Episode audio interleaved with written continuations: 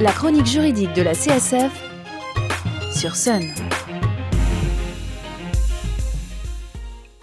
Bienvenue sur Sun pour la chronique juridique de la CSF, Association de défense des consommateurs et des locataires. Et aujourd'hui, vous êtes un citoyen, une citoyenne qui suit l'actualité et qui a peut-être un ou plusieurs enfants scolarisés dans le public. Et vous vous interrogez sur les polémiques actuelles sous couvert de laïcité. La question qui vous semble essentielle, c'est de définir la laïcité. Et la réponse n'étant pas si simple, nous allons vous apporter un éclairage en deux chroniques. La première sur l'histoire de la laïcité en France et la seconde sur les dérives actuelles dans 15 jours. Comme je le disais, pour définir la laïcité en France, je précise en France car la définition et notamment son interprétation, diffèrent d'un pays à l'autre. Bref, pour définir la laïcité, il faut remonter en 1905 et le vote de la loi de séparation des églises et de l'État, votée donc le 9 décembre 1905. À cette époque déjà, il y a deux courants qui s'opposent sur la définition de la laïcité. Ceux qui pensent que la laïcité veut dire la disparition des religions dans l'espace public et le contrôle des cultes, et ceux pour qui cela signifie la liberté et le respect de chacun de pratiquer ou non une religion sans pression et une séparation des églises et de l'État. Remettons-nous dans le contexte de l'époque. Sous le régime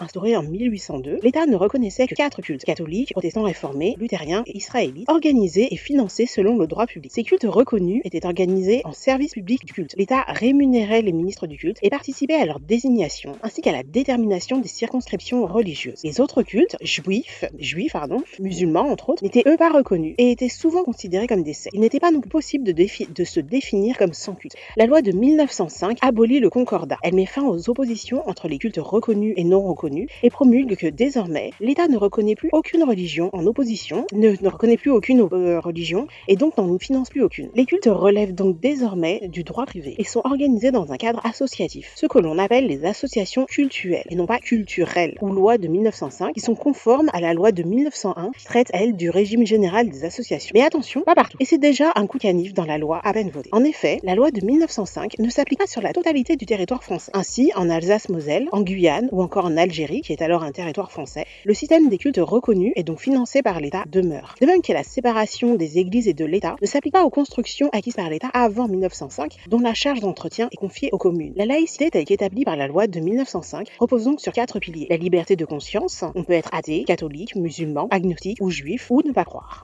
La liberté d'exprimer librement ses convictions, on peut se revendiquer d'un culte ou d'un autre sans crainte de répression, dans la limite du respect de l'ordre public. La liberté de culte, chacun doit pouvoir exercer son culte extérieurement, librement, toujours dans la limite du respect de l'ordre public. Et la séparation de l'État et des religions. L'État n'en reconnaît aucune, n'en discrimine aucune et n'en favorise aucune. La loi n'émane que des peuples et la religion n'intervient pas dans le service public. Cela afin de garantir la neutralité de l'État. Ainsi, le premier alinéa de l'article 1er de la Constitution de 1958 prévoit que la France est une république indivisible, laïque, démocratique et sociale. Elle assure l'égalité devant la loi de tous les citoyens, sans distinction d'origine, de race ou de religion. Elle respecte toutes les croyances. Et cette république laïque repose donc sur trois principes. La liberté de conscience et la liberté de culte, la neutralité de l'État et de ses représentants, mais pas de ses usagers, l'égalité de tous les citoyens devant la loi, quelles que soient leurs convictions et appartenances religieuses. La laïcité n'est pas une, euh, une idéologie, mais un principe de la République, un cadre juridique qui s'applique à tous. Ce n'est pas non plus la guerre contre les religions, ni une entrave à la liberté, mais elle est au contraire garante de la liberté. La République laïque reste ferme face aux intégristes et face à ceux qui appellent à la haine des religions,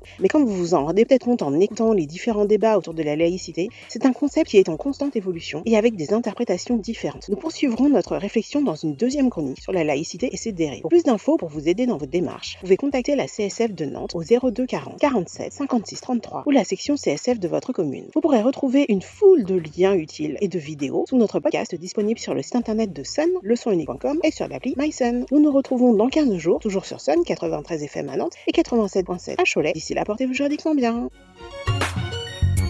La chronique juridique de la CSF, c'est le jeudi matin sur Sun.